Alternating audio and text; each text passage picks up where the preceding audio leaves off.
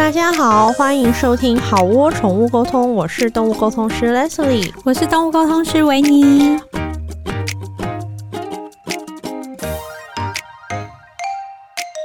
我们今天也有一位好窝大来宾，没错，好窝大来宾这一次就是浪浪别哭的老板妈妈，我们欢迎老板妈妈，欢迎。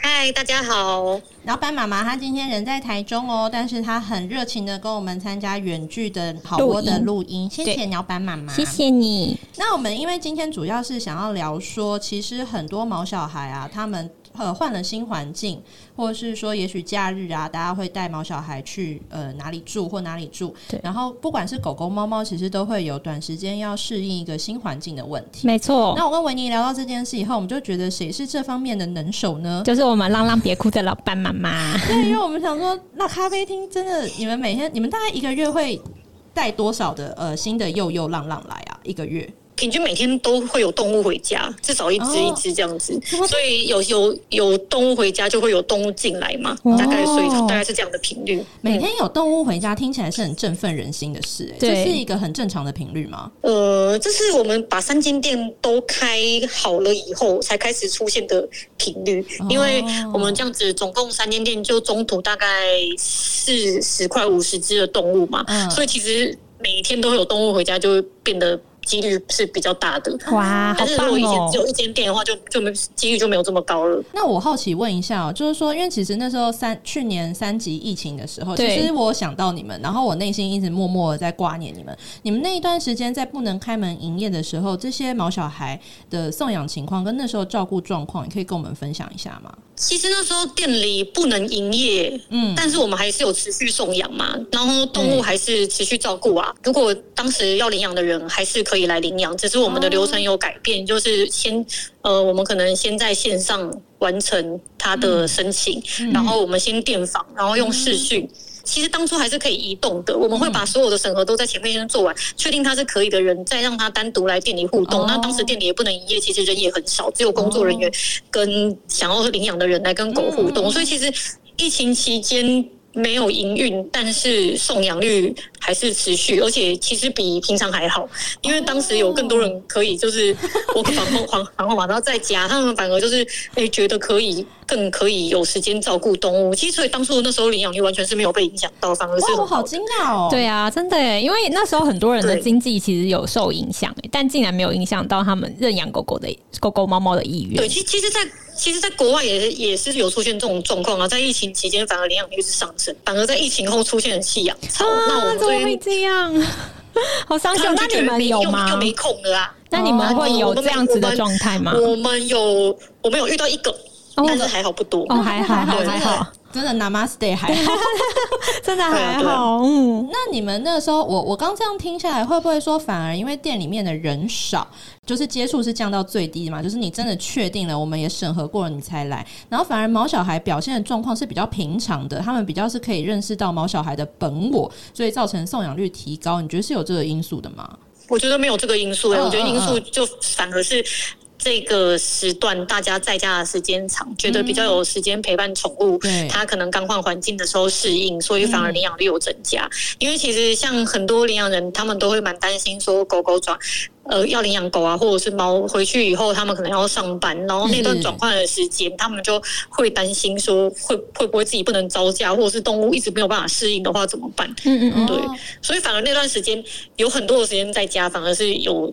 助于这件事情，就是他们比较有余裕去，去磨合，对，去有适应期。对对对，那我们想要问你，还想问你，就是说，那像你们就是经营咖啡厅，而且三家，那咖啡厅其实就是因为就做生意嘛，会有很多人来人往的这个状况。那通常你们是在这个状况下，你们会怎么帮助狗狗来适应这样子的环境呢？一开始不要太刻意做什么，因为你如果反而很刻意对它做什么，然后把焦点放在它身上的话，有的狗紧张的狗，它反而会更紧张。哦，那我们大部分的做法。就是因为在店里的配置上面本来就有规划一个空间，可以让他们躲藏的。嗯嗯，防空洞。对，所以他们，对对对，所以有压力的时候会躲进去。对对对，如果他自己害怕的话，他就会躲在那个可能隔离区的这个里面呐、啊。了解。然后他让他自己慢慢观察，然后等他放心了，通常他自己就会走出来。然后也因为呃，像店里面一次会中途四只狗嘛，然后可能其他其他的狗狗是。比较来待的比较久一点是学长的，然后通常那个学长就会去带学弟这样。哇，好感人哦，好棒哦，有学长学姐制。对对对，我们通常都是采那个，我们就是照常呃放饭啊，然后照常散步啊，然后。他他们害怕，就是让他们静静的躲在那边，让他们观察。嗯嗯，嗯，对，其实就是就是狗在会去带狗，猫其实就是渐渐这样子。我听到有关键是，对啊，那猫会带猫吗？猫是不是其实没有在管？果然，我刚刚就听到你在讲猫的时候，有点收音，断断住的感觉。猫不会带猫了，猫不会带，但是狗会带狗。所以你看，就是狗的个性真的人很好。对，猫对对。所以你的意思是，猫就是就是说，哎，学弟妹来，然后你最好不要狗过来。对，就是就是各过各的这样。所以学生对猫。就是各过各的啦，嗯、对啊。那如果说他们是比较特别害羞的狗狗，就是一定还是有狗狗，它就是它花了一段时间，然后狗学长学姐拿它没办法。这种特别害羞的狗狗要怎么帮助它适应啊？帮助它像其实我们现在台南店就有一只叫做大肠的狗狗，大肠它就待的比较久，因为它本来可能在被救援的时候，听说它有被被那个诱捕笼。就是困住过，然后他有高度惊吓过，所以他来这边就是还蛮怕人的。但是通有发现，通常会怕人的狗啊，对，它就会蛮亲狗的。因为我我我自己会觉得狗就是它一定会想要找一个东西依靠，不是依靠狗就是依靠人。那刚好那只那个大肠就蛮亲狗的，那就有好在有其他的狗狗就是。慢慢带它，然后它也会学习其他的狗狗，哎、欸，跟人互动啊，发现人其实对他们是很安全的，还会给予食物啊，然后还会带他们出去散步啊。虽然说它整个找家的过程一定会比其他的狗久，但是只要给他们时间，我们是觉得它一定都会看慢慢看到他们的进步，好起来。对啊，那像那个大肠本来不太亲人，它到现在。呃，虽然还是不亲人，但是他可以开始亲照顾他的人了。哦，这是很大的进步，没错。哎，那我想要再请教啊，就是说，因为刚刚聊到现在，就是说，因为浪浪别哭一直都有一些学长、狗狗学长姐之类的，所以的确动物是会有模仿行为。但是有很多的听众朋友，他们是带狗回家啊，他们就一直狗，他们比较没有这种模仿的一些利基点来处理这个状况。那这种状况下，例如说，他们要带狗狗回老家，或者是他要带狗狗去类似外面的旅馆住，然后想带着狗狗去旅游。那你会怎么建议他们来帮助狗狗适应这个全新陌生的环境呢？因为像我们平常在店里面就会帮狗狗做笼内的训练，嗯、那其实我们也会推荐领养人，就是在把它带回家准备物品的时候，也准备一个呃，像是运输笼、外出笼，就是他们的小房间之类的东西。嗯、那以后这个东西呢，让它可以。就是换环境的时候，他只要进去，他就会增加他的安全感。嗯、那这个东西最好是可以，就是可以带走的嘛，就是我们嗯，对啊，就是如果你到时候要带他出去玩呐、啊，嗯、或者是要带他去哪里，就带着他这个小房间，让他知道，他如果害怕，他就可以躲进去。嗯、那我觉得这个会有有助于这件事。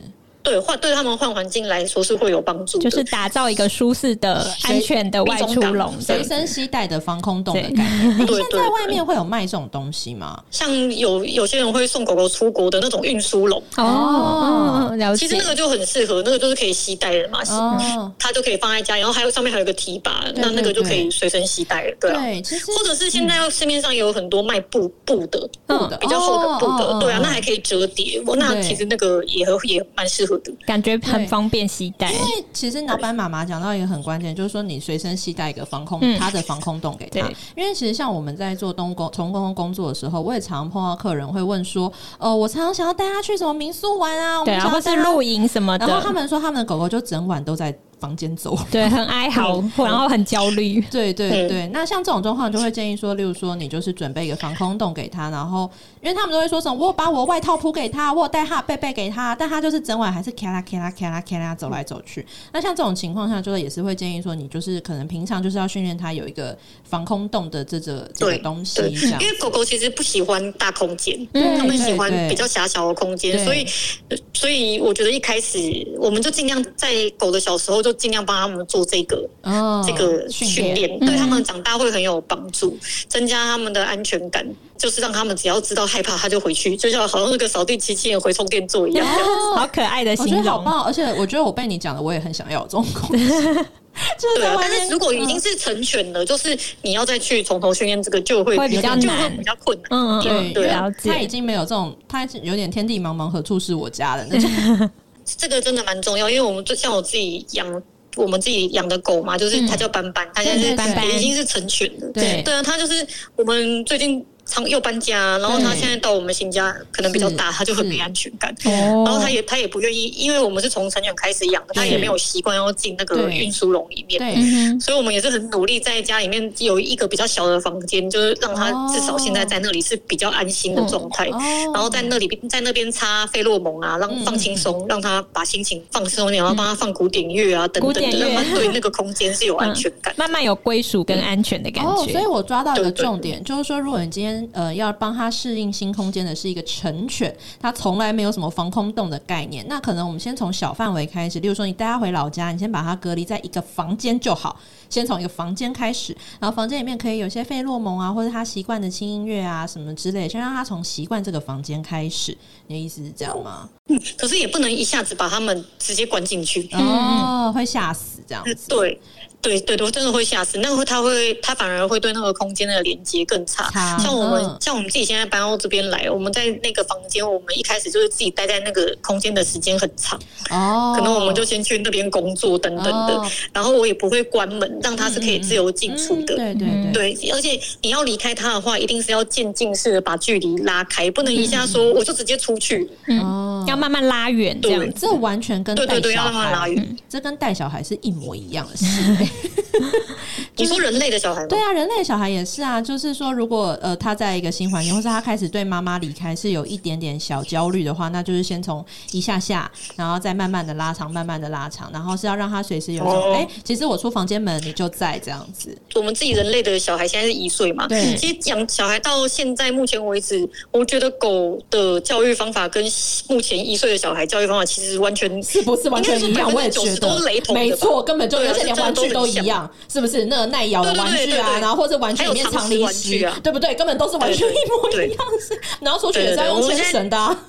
那我们回来就是刚刚是，其实我们都在聊狗狗的状况嘛，就是说狗狗它就是呃可以怎么适应这个环境。那如果是是猫呢？猫会不会就是棘手一百倍？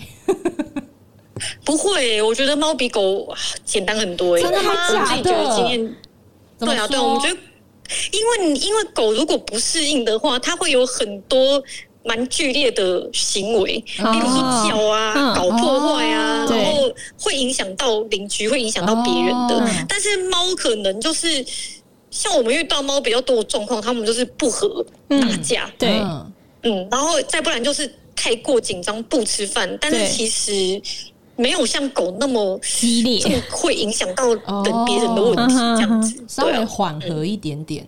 那如果是猫咪的话，你们要怎么？因为猫咪也有防空洞的概念嘛。猫也有啊，那我们也是啊。如果换环境的话，也会请我们一样会请领养人。你要准备，如果是躲藏空间、紧张胆小的猫，我们一定会跟他说你要准备笼子，因为一定是要等到它完全适应以后，你再放它出来。如果你在它还没适应的时候，你就给它。因为大部分人都会觉得啊，我不要笼子啊，因为让它在家里面自由自在的奔跑才是我想要养它的方式。但是其实 我觉得狗跟猫一开始真的不是这个逻辑，它们需要小的空间，让它们有安全感，以后它们才会出来渐渐的探索。因为如果放它们出来，它们是不是就躲在床底下那种很很难抓到的地方？对，而且你没有办法。看到他们有没有吃饭呐、啊，然后上厕所正不正常等等的，你为了要让他有安全感，还有观察他的观察他的这个状态，我觉得笼子是一定需要的。嗯嗯，那这个对，而且猫在紧张的时候超级会乱窜，你不知道你家哪个洞会让它对，有时候窜到什么冷气上面呐、啊，或什么排那个洗衣机后面，那就真的是抓也抓不到这样子。对，因为我像我们就有送养过一只猫咪，它非常的紧张。嗯、然后呢，其实那个领养人他们家的防护，我们也都有去看过、检查过。就那只猫因为太紧张了，然后它还是硬把某一个地方钻了一个洞跑出去，就那只猫就找不到了。天哪！猫不真的跑出去以后，也很难找，几乎不可能会找得到。真的是很难的，尤其它要是在那个陌生的地方。我曾经碰过我有个朋友，他是从美国回台湾，然后他就是猫，就是也一起带回来嘛，然后他也是找。照片全家找不到，然后他就是请我请我问那只猫说他你在哪里嘛？然后对，然后但是我我就稍微帮朋友，然后但是我就跟我朋友说，哎、欸，不好意思，我看到就是一片黑。我说我真的没有办法从这一片黑告诉你。然后我朋友就说，OK，好，一片黑，那我去想想看有什么地方是这样，就是完全黑。就你知道它藏在哪吗？它藏在马桶的后面，后面有一个小小的凹槽，你知道吗？嗯、然后他的猫是躲在那里。你们有遇过？就是说，其实这个地方，我想要跟大家说，这个地方其实是一个大家超容易忽略的狭小空间。然后就是猫超爱躲在那边的。你们有过猫咪躲在这种地方过吗？很鸟猫的地方。我比较常遇到的是什么？猫咪自己开抽屉躲进去，然后出不来。我室友的猫很常，因为我室友的他他房间的柜子是双层的，可是他家的猫会从上面开进去之后，然后再从上面的里面往下，然后最后他在下面的抽屉，可是上面的抽屉它是有那种滑轮的，已经关起来，所以它就被卡在上下抽屉的中间，然后它它出不来。那后来怎么办？你要把抽屉拆掉哦，拆掉就是拆。整个拿出来，然后它出来之后再把抽屉关回去。我我还有听过，我有朋友的猫是躲到那个天花板的夹层。哦，天花板夹层其实也是一个蛮稳、蛮容易躲藏的地方。我们去补习班的那种一格，我知道，我知道，那种办公室那种。然后猫躲在那，老板妈妈，你有听过猫躲过什么很鸟猫、很荒唐的地方吗？像我们那时候台南店刚开，然后就就有一天早上就发现，哎，那个笼子怎么被打开？然后两只新来的小猫咪不见了。哇！对啊，就是就是他们密室逃脱，你知道吗？就不知道为什么他们出来了。结果我们就整间房子，就整间台南店都找不到，因为台南店比较大，然后就很紧张啊。结果就发现，因为我们有做，就是在猫区有做一个卧榻，然后那个卧榻。卧榻的下面是空心的，然后有一个有一条小缝，没那个做木工的时候没有封起来，他们从那里钻进去，然后猫就从那个细缝就是钻进去了。我觉得猫很会帮我们开发哪里有东有哪里有地方没堵好，你知道？对，结果我们后面 后来就是，后来就猫抓不到啊，我们就看，我们后来是看摄影机，嗯。然后他们是什么观察他们是什么时间会出来，就因为完全抓不到，因为很深那个洞，然后我们就你硬抓一定不行，然后可能卧榻就是要整个拆掉，但是我们就想说我们有摄影机嘛，就先观察他们大概都是半夜的时候出来吃饭的，然后我们去其实就很蠢啊，在店里面放那个诱捕笼，然后呢，就是后来后来就是把他们抓起来，然后把那个洞封封起来这样子。哇，你们又捕笼就是 literally 的，就是在地面的笼子吗？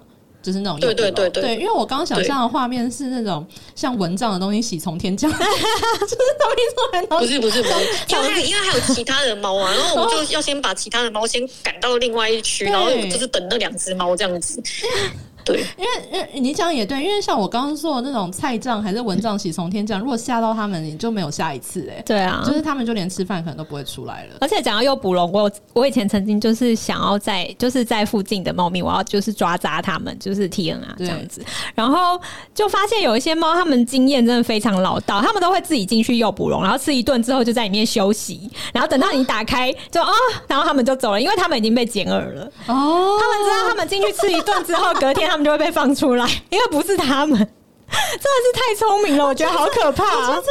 然后你永远都抓不到你真正想抓的猫，因为已经他们，你只要一放，他们就进去。然后因为他们知道里面就有罐头好吃的，然后他们也知道他们明天就会被放出来，这叫做一博一时。对，一博一食真的很烦，你知道吗？他们可能还口耳相传，对，那边那个一博一食通常会放很棒的日本鸡，对，因为它会比那个就是附近爱妈喂的东西更好吃。而且有些爱妈可能是带罐头来想要换，然后他说：“哎、欸，那可能还变成一博二食，晚餐跟早餐。” 对，很就是可怕的那个猫，真的很。那你们太聪明。那老板妈妈，你们刚刚那个不是菜账，你们就是 菜账。你们用诱捕笼抓那两只小幼幼啊？你们前后这精力大概花多久的时间完成这个大计划？就两个晚上，两个晚上，那很快哎、欸！我本来还以为你们花一个礼拜。对啊，你们效率很好、欸。没有，因为其实后来我确定他们都还有出来吃饭，就还好，哦、就就还比较安心啊。对对。那他们两个后来都送养了吗？这两位？对啊，对啊。然后他们是一起被送养的。对啊。哇，好棒、哦！没有，没有。然后呢？哦，那但是就但是就花了很久的时间呢、啊，因为这两只猫也真的太聪明了。哦，的话，那他们的领养人也是嗯。钢铁意志跟很很有爱。你送养的时候，你会跟他们讲这个故事吗？嗯、就没，好像没有讲哎、欸。对啊，好哎，那但是有有有有跟他们说特别加强防护啦，防护部分就一定要很注意，因为他们两个是抓漏专家，对他们俩很容易在家里抓到各种小通道之类小通道。那我想要问啊，因为其实我们刚刚到现在聊到，不管是狗或猫，我们都强调一个很重要的观念，就是说他们需要刚来一个空间，他们需要一个自己的呃呃 warm up 的时间，他们需要一个防空洞，不管是狗狗或是猫咪都要。对啊。那我觉得同样的想法也是给照护人本人啦，就是说你刚带一只狗或猫回家，我们相信你一定很开心、很兴奋、很喜欢。但是，请你不要一直、一直、一直的去打扰它。对，老板妈妈对这个有要补充吗？因为他们刚带回家一定很踢小啊。对啊，就是会一直想要弄它。真的不要太热情，因为我们就看过有一些领养人带回去的时候，就像你刚刚讲的，他就很兴奋嘛，然后反而就是给他太过多的关注。那个太不平常了动物会觉得很奇怪，尤其有些生性比较害羞，你的你的过度热情反而会成为它的压力。没错，没错，关注是一种压力啊，关注是一种嗯，讲玄学最好就是 你最最好就是。平常心，然后让他知道，像动物其实是一个喜欢规律的生物，对，狗狗猫都是，它喜欢规律，所以带回家的时候，你最好就是呃，让他能记忆这个时间会干嘛干嘛，这个时间会干嘛。你给他规律的生活，他反而会对于他会比较有安全感，也会比较快投入。就是他可以掌握说他接下来会发生什么事情，这件事情对他来说是比较有安心跟安全感的。哦，就像我重看三十次《甄嬛传》的道理是一样的，可能不止三十次，你不止三十次吧？好，好好，那那可是有些领养家庭，他们可能有小孩啊，三岁、五岁、八岁、十岁，那这种时候你们会怎么去跟？会建议隔离吗？会会建议隔离吗？你们会怎么？小孩跟动物隔离。其实我们一开始在审核、在去看家访的时候，就会看一下家长对于小孩子对待动物的态度是怎么样。嗯、他如果对待动动物的态度就是很放任啊，或者是觉得这个养这只狗或者养这只猫就是要来给小孩玩的，生命教育，这个我是要给我的小孩生命教育的。这种可以吗？呃，这种可以吗？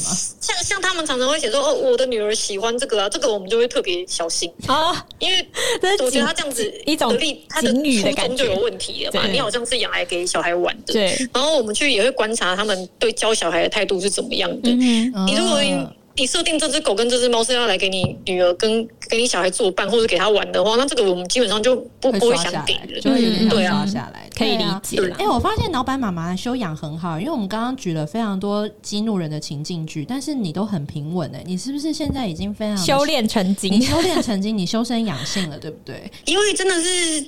做这么多年，然后遇到很多事情，如果还一直在生气的话，我想我会我会死很快。你会真的修炼成精？对，会真的，因为因为太多遇到太多这种状况了，你我一定要学着就是调试好自己的心情，不要太一直一直心情太起起伏伏，要不然我真的会得心脏病吧？真的会。啊、那其实浪浪别哭真的好多年，总共几年啊？从第一家店到现在。今年是第七年哇！那这条路真的很辛苦，还常常会有退养。你觉得是什么让你们一直这样撑下来啊？从一开始是我们满腔热血的理想跟梦想，还有兴趣嘛。对，他现在其实就变成我们的。怎么讲？就是也是一个置业啦，然后已经现在下面有很多的伙伴跟着我们一起在做这件事情，然后很多时候已经虽然我心很累，在发生这些事，发生这些事情会心很累，但是我觉得我已经不是光为了自己而做，而是这个店它已经已经身负了一些。责对对对，这些浪浪照顾跟送养的责任，而且有这么多伙伴在一起做，那我觉得大家是一起在推进这件事情。我不能自己不爽，我就不做了啊，因为很多人在一起参与的，而且。这个店开着，每天就是有动物送出去，嗯、这不是我我自己要任性的时候了。嗯，对啊，很感人哎、欸。对啊，我其实有一点鸡皮疙瘩，因为我觉得你讲到就是说，好像这件事情，浪浪别哭，小宇宙，这他你他已经是开创一个宇宙，然后他其实已经连带着很多人的缘分，很多狗的生命的际遇，然后他已经不是你一个人能掌握或是去决定去向的东西了，是不是？对啊，对啊，一个共同的使命，不再是我自己。爽不怂就要不要开的事情，对。那我问你哦，就是这七年来，你觉得你遭遇最大的危机，就是你真的觉得你真的有想要讨论要退下来的时候是什么事件？你可以分享吗？有啊，一直都有啊，一直都有啊。你刚刚是最大的好不好？对，我觉得应该是动保法吧，因为就是法律这个东西，因为像。呃，我们一直在送养嘛，你难免会遇到一些不好的领养人，例如说他不回报，对，然后或者是遇到一些很不公不义的事情，我们想要去争取。例如说，这个人他明明就跟我们约定好，他应该要每个月回报一下我们状况，我们也不是想管很多，我们只是想知道动物过得好不好。对，但是他可能就是完全的从送养以后，他就不跟我们联。络，我们可能一开始问他还会告诉我们状况，后来他直接就是我们都找不到人了，嗯、不告诉我们他的状况，然后我们还透过千方百计去找到他，是。结果这个人真的让我们很生气，我们就去要去告他，对，然后在走上法庭的时候才会发现，哦，其实这个动保法对于中途这件事情，或者是对于动物这件事情，其实真的是没有什么保障，是啊是啊，很没有保障，很不站在我们这一边，是，所以其实会觉得很心寒，就是我们。救援呐、啊，然后把一只动物教的好好的，然后送，只是希望它过得好，还有希望它知道它未来怎么样。然后我们甚至还有那种，你如果不想养，我们还会把它带回来。当然，当然，你们都是这样子的、啊。对啊，还会有这样机制，但是我们只是希望知道他，知道它现在过得好不好，就这样而已。对啊，我你都你都不告诉我，然后就只是觉得你带回家就是你的事情，不干我们的事情的。然后动保法是完全的不站在我们这边的，你就会觉得很心寒呢、啊。你觉得做这件事情？嗯，我懂，会很灰心。对啊，然后我觉得我们根本对他们一点保障都没有，会觉得难过。就是会觉得说我没有更大的力气去保护或是支援他们，然后内心会有很深的无力感吧。我听起来感觉是这样。对，因为如果你因为总是难免会遇到不好的人，对，的确是。我们只是想把他带回来，是，但是困难重重，不支持我们能把他带回来，你就会觉得我在做一件这样子的事情，但是。可能动保处做不到的事情啊，或者是政府做不到的事情，我们想要用民间的力量去把这件事情做好，对，但是却没有办法得到支持，会很难过。这真的听起来蛮无力的。那聊聊看，有没有什么你觉得很兴奋，觉得说，哎，居然有客人做到这样，或是你印象非常深刻的这种天使领养客，或者是什么？你有这种故事吗？就是说，哎，我曾经碰过的，然后后来我们如何又如何如何又如何，有这种有这种 impress 的事吗？对，嗯，当然一定。你说为什么能我们可以走到现在？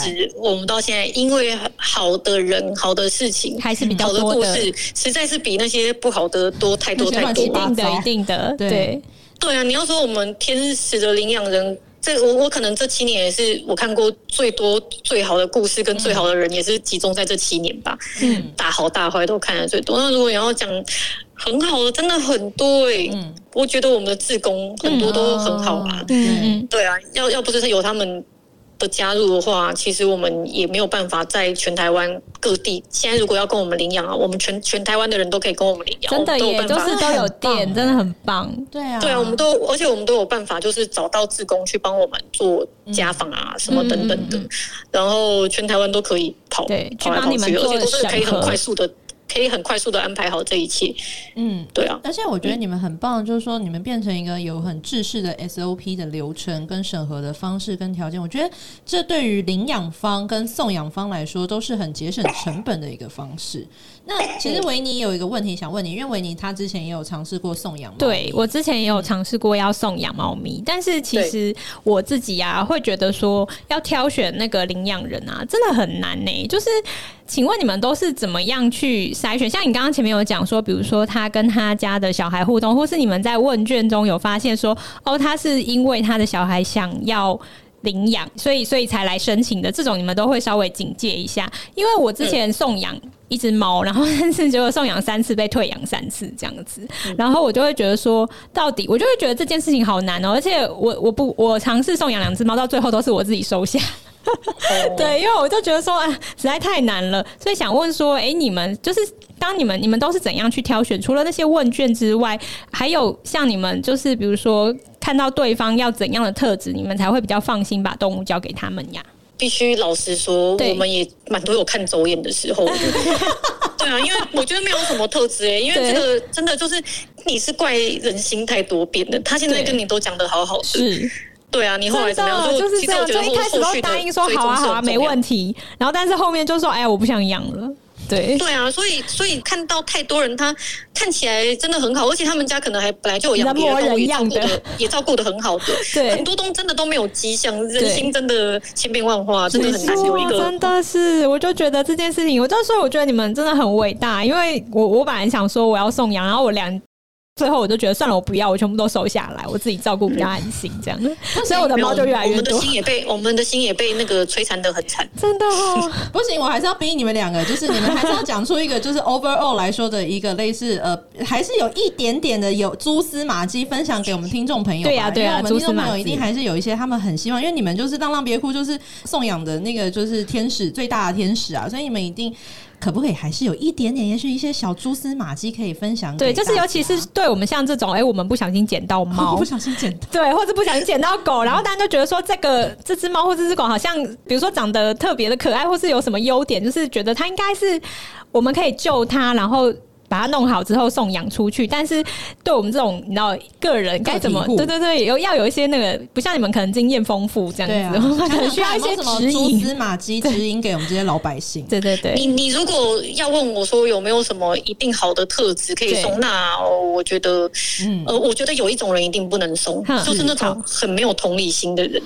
例如说，例如说，我们整个在申请的过程嘛，假如说你在台北，你看到台南店的动物，对，然后有的人。会跟我们说，那你可不可以帮我把这只狗或这只猫带到台中台北给我看？哦，就是他不愿意自己下去看这样子。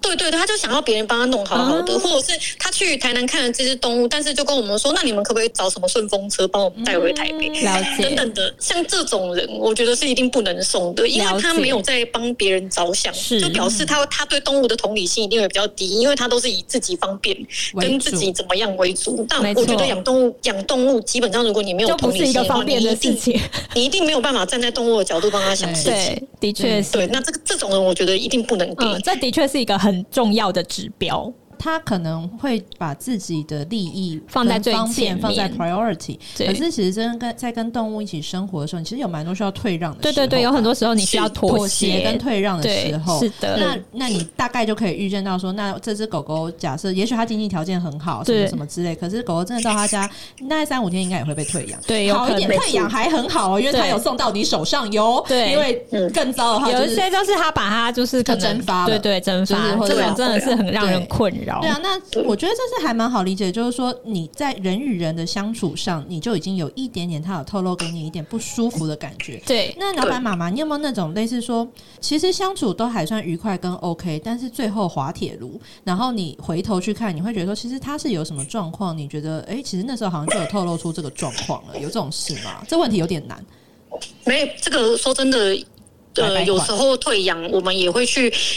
大家会去检讨，因为其实我们送养的这个流程啊，不会是一个人决定，而是会透过好几方大家一起讨论出来，才决定要送养给这个人。所以如果有时候被退养的话，我们大家也会一起讨论，回头去显示说，哎，这个人有没有，就像你刚刚讲的，有没有什么蛛丝马迹透露出，对他这个可能会失败。最近才有一个啊，我们刚才还在正正在做这个检讨，但是，对啊，但是我要说真的。还真的没有，因为这个人从头到尾经过我们好多人，对，我只能说我们全体看走眼。我现在，我现在，我们现在再回头看一次，如果这个时间走到他要领养这只狗狗的那一天，我觉得我们还是会给他，还是会因为送 送养给他，因为他真的看不出来有问题。两个人，两个一男一女的就很热情啊，然后呃，然后看起来人就也很好啊，对动物也很有耐心，这样子等等的，就真的看不出来。我跟你讲，你知道最近。Netflix 有一个很热的片叫《听着大片图》吗？对，你们根本也可以开一个浪浪大片图，浪浪大片图没错。你们想说，我们当初看他，我们也是觉得他非常非常好。对，时间要是再来一次，我仍然全体都会相信，仍然就是我们会选他这样。那他退养原因是什么？他们就是，其实他们才领养三个月而已，这一三很短呢，一 Q 不到。对，那为什么？然后他们，因为我因为我们的领养人，不管你是夫妻还是。情侣，我们都只认一个领养人，因为我们要一个人负责，不要说到时候可能夫妻离婚啊、亲分手，就影响到狗。但是这个是一个女生来领养，她后来要退三个月以后要退养的原因是告诉我们说，呃，因为她跟她男朋友分手了，然后她分手了，所以她的她工作时间太长，她觉得她没有办法好好照顾狗狗。嗯哼。哦，oh. 对，然后他所以他就退养，其实退养就没退养没关系，像刚刚你说的，我我们不怕送养，你就会遇到退养。我只要动物回来是安全的，我就在帮他找个家。对啊，我就在帮他找个家，我觉得不要紧，然后他就退养，我们也没什么好生气的，就是就让他退养。但是他这次他把狗带回来，我们看到狗的状况都超生气，因为那只狗那只狗才三个月的时间，它严重皮肤病，啊，怎么会这样？心疼，可怜。对啊，然后我们。前天看到他狗送回来，然后脚上都皮肤病哦，我们几个人看了真的是，你们一定很难受，对，真的。对啊，好好的狗送出去，结果回来这样。那我觉得这部分我有个问题想要问你，就是说，其实的确很多我们的老百姓们，我们也是会碰到这个问题，就是我们是退养，可是他们这时候内心会有一些自责跟愧疚的情绪。对，你有没有什么想法可以分享给这些同学？就是说，你如果这些情绪的话，你该怎么样让自己就是类似说，把能量放在更好的地方？你觉得可以怎么做？一样，你也只能看看。发生的好事更多，遇到的好的人更多。了解，嗯、然后就是想说，我们来继续帮狗狗找下一个，找新的、更好的家，或是就像我一样，因为一个老鼠屎放弃了整锅汤。那那 OK，那来到我下一个问题，就是说。因为我们现在讨论老鼠屎跟汤谁比较多，因为上次我看到你们就说有些客人就是就大摇大摆，好，他可能没有大摇大摆啊，反正他就进来，然后就是问一些问题，然后说啊领养还要钱哦，搞什么啊？现在来养狗养狗还要给钱哦，这样啊？对不起，他可能没有这么夸张，他就是说哎呀领养还要给钱哦，或是我进来还要消费，我进来还要消费，我只是来看狗，还要消费，就是靠动物嘛嘛嘛嘛嘛这样子，那这种比例。这种老鼠屎比例多吗？或者是你觉得这种老鼠屎是有逐渐减少还是增多的趋势？其实不多啦，但是一直都有，嗯、一直都有。你说老鼠屎一直都会一直浮现在州内吗？对啊，因为其实像呃，我觉得台湾对于领养对叫免费这件事情。已经到达了一个病态的程度，真的还假的啊？就会觉得你为什么领养？我只是来领养，我我还要付钱这样。他们觉得领养就是应该要免费啊，但是其实像在国外，他们连去公立的收容所领养，他们都是要钱的。是啊，是啊。然后一只一只动物可能就是呃很还蛮贵的，有可能七八千块啊这样子。不同的国家会有不同，因为他们。的人会有那个，会有一个想法，知道这个动物其实就是让收容所可能营运的更好，然后让动物得到更好的照顾，有一个这样的循环。对啊，对。但是在台湾，没有，台湾就是有 有些人就管你去死了，对不对？就是我我我来响应你的领养，你就是应该要免费给我，要不然这跟卖动物有什么差别？我来我来我来这里领养是帮你们呢。对对对，就是 这种心态。对，就是我都来了，你还不赶快把狗奉上，我帮你们减少负担呢。对对对对对，没错，就是会有这种人，就是。我觉得会做深呼吸，就是深呼吸，但就是也没有减少或增多，它就是持平的比例，就是时不时的就是会出现这样子。对对。不过我其实我有去过你们台北店，然后我有看到一个现象很欣慰，嗯、就是我发现大部分不管是店员还是客人，年纪都偏轻，都是 around twenty，大概二十几岁。然后反正我在里面，我就觉得我是最老的。然后我就觉得这样真的很好，就是这些想法跟这些念头跟这些爱动物的心，在这些二十几岁的小朋友就是种下深深的种子，对，就是扩散的感觉。对啊，然后他们就可以再去影响他们身边的人，或者影响他们的爸爸妈妈跟他们以后的小孩。我觉得这样真的是很好。对，好，我我我在我想，就是说，其实你们的口号是“这里让爱不流浪”嘛？对。然后，其实走到现在，我们刚刚聊的是七年了。那你觉得这样的有序经营模式 run 起来还顺利吗？你有没有觉得说，就是说，其实它还是你觉得还是有可以修正的地方，或者说，你其实还有未来还有想要更多想要怎么做的东西可以跟我们分享？嗯。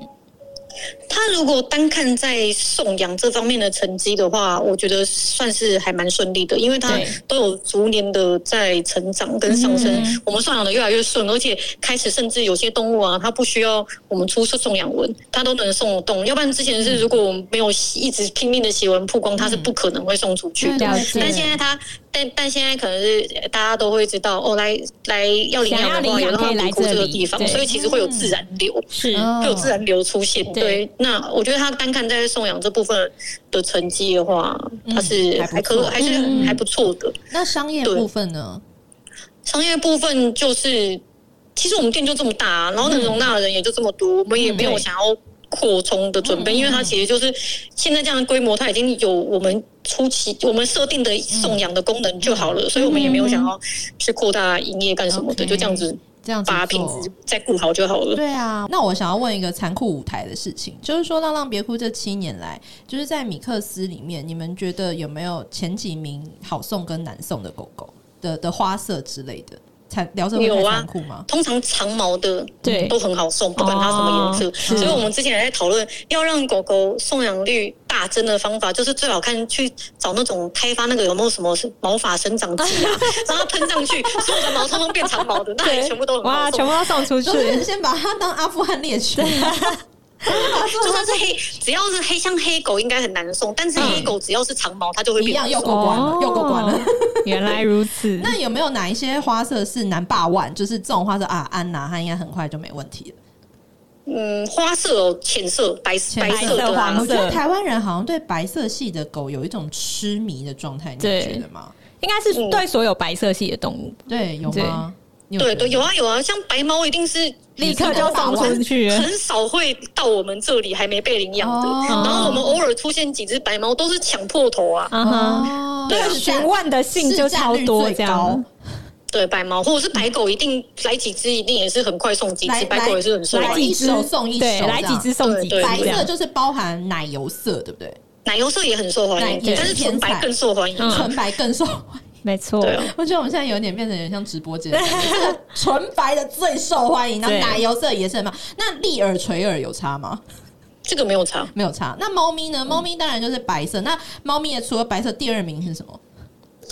橘猫或者是橘白猫哦，白橘猫跟橘白猫，是我懂。那那种黑白的那种，那个叫做什么？宾士宾士猫，那个不好送，黑猫还比较好送。真的假的？宾士猫不好送哦。宾士猫很红，我会提是因为我有宾士宾士猫没有吗？可是宾士猫你要看它脸上的花纹对称不对称，如果歪七扭八的那种不好送，有的它鼻子一块黑的那种哦，或者它很有特征，例如说它是小胡子还是什么之类的，就是要花色分布的漂亮哦，那个不会到你们这边来。OK，好，那其实今天很高兴那个老板妈妈跟我们聊这些，那最后我们就是想要聊聊看，说你有你有过动物沟通的经验吗？或者你听说过什么经验可以跟我们分享的？你可以下次帮我们沟通一下。不过我之前有看到你说斑斑好像有一个状况，然后你就立刻预约了隔天的动物行为的的课程。对对对对对对，那时候是什么状况？你可以跟我们分享吗？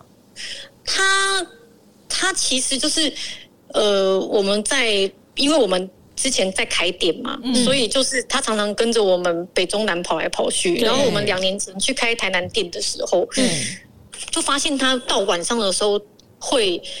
特别惊慌，然后看起来好像中邪那样子，然后就会想跑出去。其实这真的是第一次看到他这样子，因为以前他跟我们换来换环境、换来换去都没有这个状况过，所以一开始看到的时候，我也我也蛮害怕的啊。然后就很多人叫我们去拜拜啊，往神经啊什么的。方向去这样子。对对对，结果结果我们那一次是直接搬家，哦，真的哦，对，因为我们那时候住在店里嘛，所以。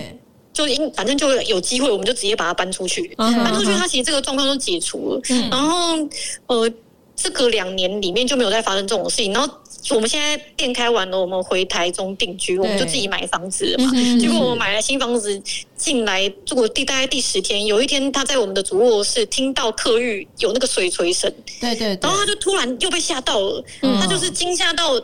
本来在睡觉，然后从床上跳起来，然后一直要用手打那个门，然后要想要夺门而出这样子。哦，我那时候看到都都心碎，你知道？我想说，看完蛋了，这是我们自己买的房子，对吧？怎么办？我没有办法搬家了。对，然后我就我就整个人很焦虑啊。结果大概又过了过了大概，我他后来就不愿意进那间主卧室。嗯。嗯，还好他还没有整个家都不愿意进来，然后我们就搬到 全全家一起搬到我儿子的房间去睡，他还愿意再接收那个房子，结果。就后来我们就有带他去看那个行为门诊，然后行为门诊的医生就是听我们讲这几次的线索，就告诉我们说他觉得这个是老年痴呆症初期。其实我听到的时候很震惊，因为斑斑才十岁，对我来讲我觉得还没有对啊，还算壮年吧，壮青壮年嘛。嗯，其实狗狗狗七岁以后就算老了啦。OK OK 哈，有的狗七岁就好发了。了解。其实我上次我有听你们。对老年照顾的那一集，其实里面也有讲到，如果狗莫名恐惧啊什么等等，这都有可能是老年痴呆症。认知障碍，对对对对，所以其实后来我知道。